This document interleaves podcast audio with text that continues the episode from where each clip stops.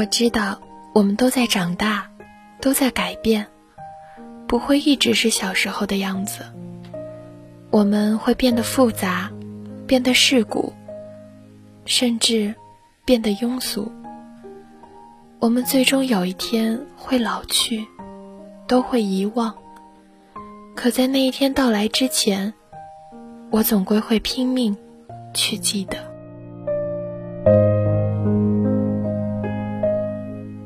欢迎各位好朋友走进心理 FM，世界和我爱着你，我是蝌蚪。接下来，让我们继续分享来自远航的姐妹。阿雅也是我的初中同学，她和我还有阿乐是铁三角一样的存在。她也考了本校，我走了以后，她常常戏言，就剩下她和阿乐相依为命了。阿雅是个漂亮而张扬的女孩子。皮肤雪白，生就一副好容貌。初中的时候，我们都还是懵懵懂懂的丑小鸭，她就已经有了护肤意识。课桌里面放着个小包裹，洗手液、洗面奶、防晒霜、润肤露，样样齐备。初中学校不允许佩戴首饰，她就已经戴上了手串儿，偶尔还带一条项链来。但他性情好，人缘好，学习成绩尤其好。老师说了他几次，劝他宁死不屈，也就随他去了。阿雅家出事那年是高三，她妈妈生了癌症，而她爸爸听说妈妈生了癌症之后，卷走了家里所有的钱，消失了。我知道消息的时候。事情已经发生了几个月，那几个月里，他一直和我有通信，没有半分反常。最后还是阿乐忍不住打电话给我说了这件事。我啊的一声惊叫，跳起来，一头一脸瞬间就汗湿了。阿乐连忙安慰我说，自己家已经托人安排了阿雅妈妈的病房和手术，也时常叫阿雅去吃饭。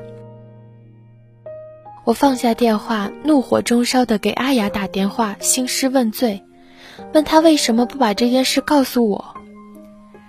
阿雅笑笑说：“告诉你又没有什么用，你一个人在外面已经不容易了，不想你再陪着我不开心。”我挂了电话，继续给自己家里打电话，告诉爸爸妈妈时常叫阿雅来吃饭。在他学校、医院两头跑的时候，开车送一送他。然后我就跳起身子跑出门，去买了我能买得起的最昂贵的毛线，熬了三个通宵，织了一条很长很宽的围巾给他。阿雅就这样熬过了高三，上学、回家、做饭、去医院送饭，一边给妈妈陪床，一边复习。时常被我和阿乐家里叫去吃饭，甚至留宿。他高考那三天，我这个没有宗教信仰的人，到教堂里为他许了三天的愿。发榜的时候，他考上了第一志愿，我傻乐了一整天。再回国见到他，是他大一那一年寒假，他带着我织给他的围巾，在大学门口等我。她依旧张扬而漂亮，皮肤雪白，生得一副好容貌。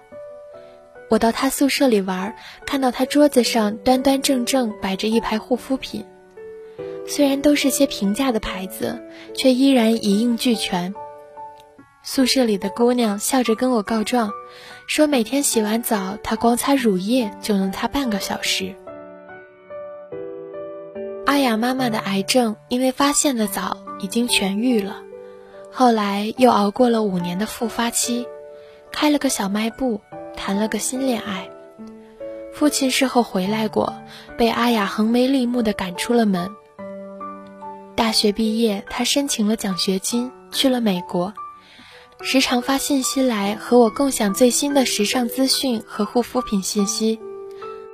他说的：“老天越不让他活得好，他就越要活得漂亮。”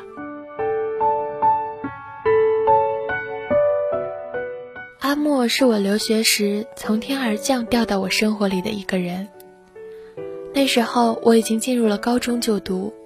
有一天，老师找到我说，有个刚刚从语言学校毕业的中国姑娘要插班进来，学校里留学生不多，让我帮着带一下。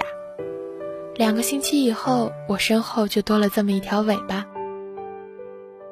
每天点名的时候，我和她坐在一起。放学以后，我陪他一起走到车站，看着他上车了，我在等下一辆车回家。举目无亲的日子里，两个人处久了。倒也生出一两分情谊来。无奈好景不长，不知我是哪里惹到了几个外国姑娘的神经，她们突然拿欺负我当成了乐趣。校园暴力还谈不上，然而也足以让我在学校里举步维艰。怨愤之下，我开始独来独往，和阿莫也拉开了距离，不肯再和他一起点名，一起回家。然后我找到了一家新学校。教会学校，温暖而舒适，由父母出面和学校沟通好，第二年就转学。我不知道我要转学的消息，阿莫是怎么听说的？只记得那天早晨点名的时候，我独自一人坐在窗口，他走进教室，一阵风冲到我跟前，大声问我：“你是不是要转学？”我没回答他，反问他：“你怎么知道的？”阿莫也没回答我，只恨恨的点点头说：“行，你真行。”然后扭头就走了。那天放学，我一个人走到校门口的时候，看到阿莫在那里堵着我。我不说话，往车站走，他也一起走。车来了，是我的。那是我第一次和他一起等车，我决定先上车。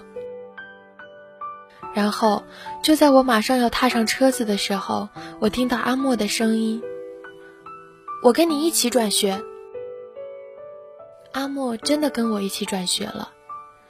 第二年，我在新学校开学的时候，因为姓氏相同，他又和我分在了同一个点名班。非但如此，我不知道是他故意还是巧合，我们选择了完全相同的课程。我坐在教室里，看着黏在我身边笑得小人得志的他，板着脸说他神经病，可我心里真是欢喜的。读了同一个高中，然后考了同一个大学，读了同一个系，合租了一套公寓房。搬家那天，我们俩累成了狗，最后谁也没力气出门吃饭，挤坐在一起就着饼干，喝了一大桶可乐。阿莫是娇娇女，家里捧着哄着养到了十五岁，却不知道怎么突然想开了，丢出了国。头几年住在寄养家庭，大学以后搬来和我住，然后我终于知道了千金大小姐的生活方式。她不会做饭，不懂得打扫，拎重一点的东西就要叫苦连天，全方面生活技巧白痴。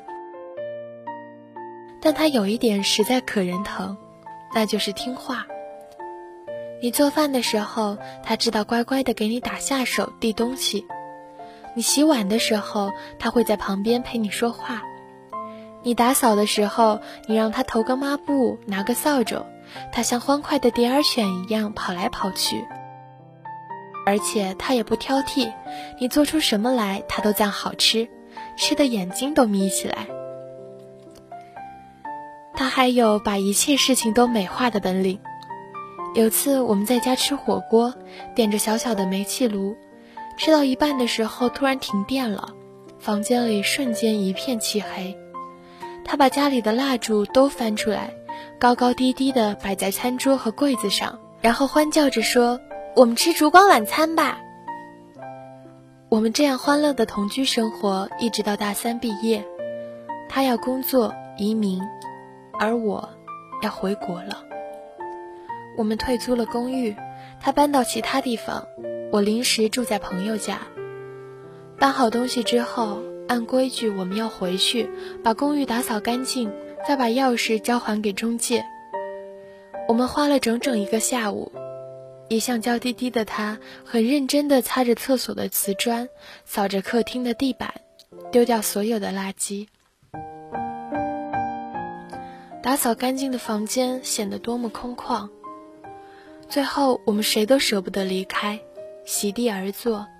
他突然跳起来，冲出门去，一会儿回来，手里拎着一大桶可乐。还完钥匙，从中介公司出来，我们又去等公车。同屋共住好几年，在分别等车去往不同的地方，突然觉得那么陌生。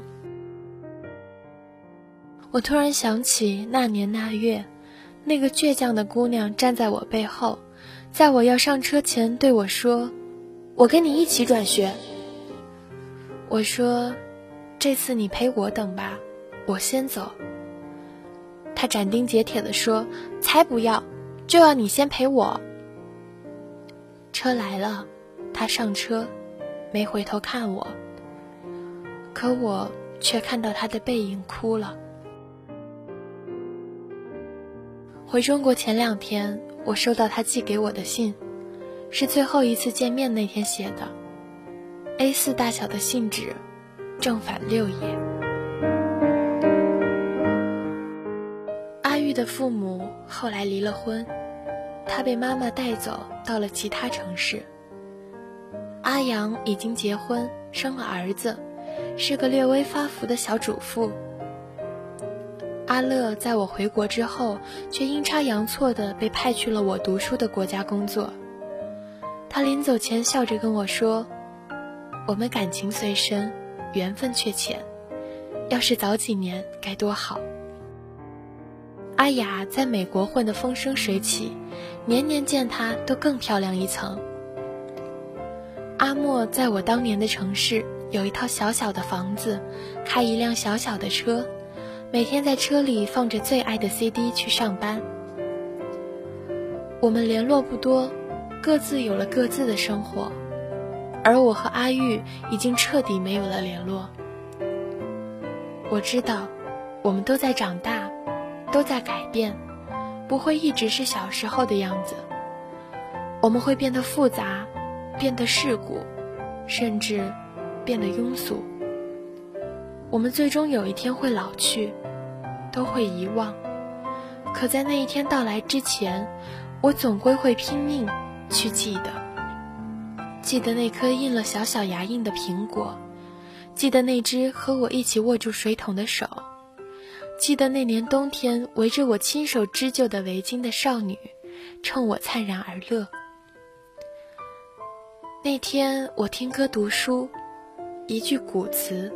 一句诗词，一曰：流光容易把人抛，红了樱桃，绿了芭蕉。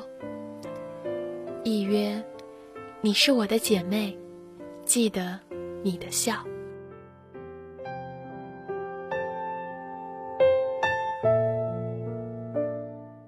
感谢大家收听本期的节目。如果你喜欢我们的节目，请继续关注心理 FM。如果你想在手机上收听心理 FM，请在百度搜索心理 FM 手机客户端。请记得，世界和我爱着你。我以为笑容是最真实的，像年少时的快乐。